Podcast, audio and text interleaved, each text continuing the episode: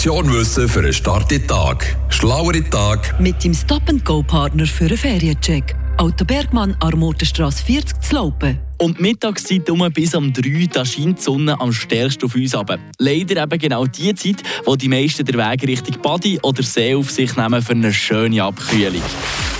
Gefährlichste dabei, viele glauben, es längt, wenn man sich einmal ordentlich mit Sonnencreme einschmiert. Steht ja schließlich auch wasserfest auf der Verpackung. Aber Achtung, wasserfest oder extra wasserresistent heisst nur, dass der Sonnenschutzfaktor nach dem Abspülen noch mindestens zur Hälfte gewährleistet ist.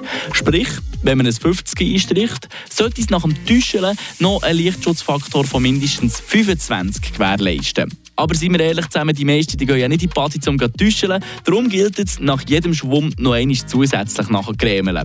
Die Schweizerische Krebsliga die empfiehlt übrigens am besten gerade zweimal nacheinander eingremen. Das etwa im Abstand von einer Viertelstunde. So werden noch die Stellen eingecremt, die man beim ersten Mal vielleicht vergessen hat.